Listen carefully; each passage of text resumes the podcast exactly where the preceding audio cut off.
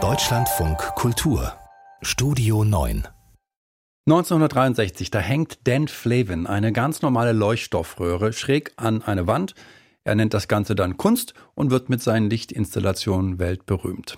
Widmungen aus Licht heißt die Ausstellung in Basel, die sich anschaut, was Flavin alles zu bieten hat. Und natürlich kommt diese Ausstellung auch nicht an der Leuchtstoffröhre vorbei. Katrin Hondel.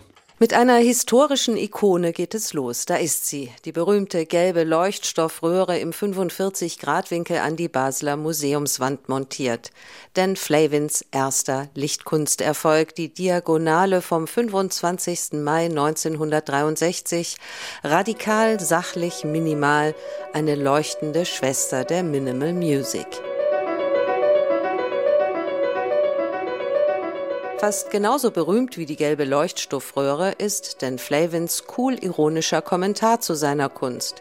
Es ist, was es ist und es ist nichts anderes.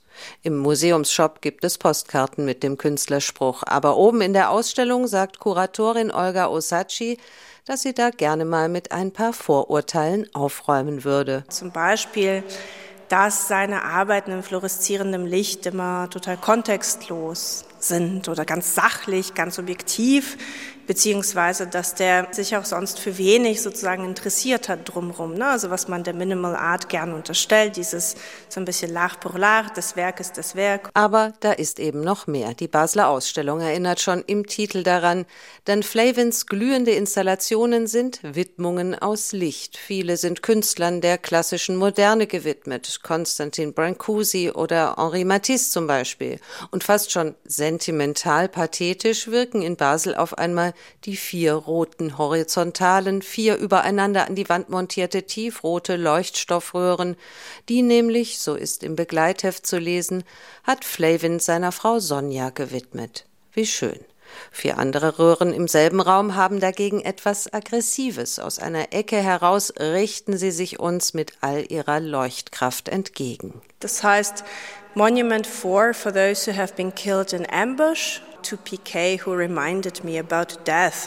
Bei diesem Werk geht es um den Vietnamkrieg. Jeder, der das Werk 66, als es entstanden ist, gesehen hat und diesen Titel gelesen hat, wusste sofort, worauf sich Flavin bezieht, nämlich auf die amerikanischen Soldaten, die im Hinterhalt in Vietnam ums Leben gekommen sind und kommen, während er dieses Werk macht. In den Basler Ausstellungsräumen gibt es keinerlei Texte oder Werktitel. Widmungen und Bedeutungen stehen im Begleitheft, werden den Besucherinnen nicht aufgedrängt. Wer will, sagt Olga Osachi, kann auch einfach nur Licht und Farbe im Raum auf sich wirken lassen. Das macht was mit einem.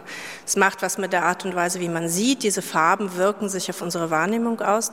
Sie färben unsere Körper ja auch während uns bewegen. Unsere Schatten sehen bunt aus an den Wänden. Also es gibt wie so eine ganze Reihe von ästhetischen Erfahrungen, für die man keinerlei Vorkenntnisse braucht. Und das ist extrem reizvoll. Auf Instagram werden uns in den kommenden Wochen bestimmt viele bunte Bilder aus dem Kunstmuseum Basel begegnen begegnen. Aber wirklich verstehen lässt sich denn Flavins Lichtkunst nur vor Ort. Es ist Kunst, die man live und analog in echt erleben muss.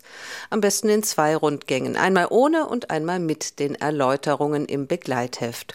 So erscheinen denn Flavins ikonische Widmungen aus Licht dann tatsächlich in einem anderen Licht.